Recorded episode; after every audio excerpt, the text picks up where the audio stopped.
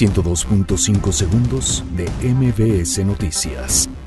La Confederación Patronal de la República Mexicana rechaza que el país esté en bancarrota.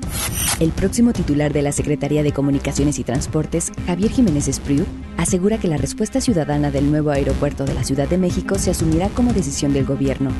La Comisión Nacional de Derechos Humanos denuncia opacidad e ineficiencia en temas de reconstrucción tras sismos ocurridos en México. Morena presentará iniciativa de ley orgánica de la Fiscalía General de la República. Enrique Peña Nieto, actual presidente de México, asegura que su sexenio apoyó el fortalecimiento de las Fuerzas Armadas. El Instituto Nacional Electoral instalará 16.000 casillas para los comicios del 2019. Por mantenimiento en Cutzamala, suspenderán servicio de agua en 50% de la Ciudad de México. Designan a Carlos Barba como titular del Instituto Jalisciense de Ciencias Forenses. El presidente de Estados Unidos, Donald Trump, dijo que ha tenido pláticas con el mandatario electo mexicano Andrés Manuel López Obrador, los cuales calificó de maravillosas y tremendas. El guionista de Plaza Sésamo, Mark Salzman, confiesa que los personajes de Beto y Enrique estaban inspirados en él y su expareja Arden Glassman.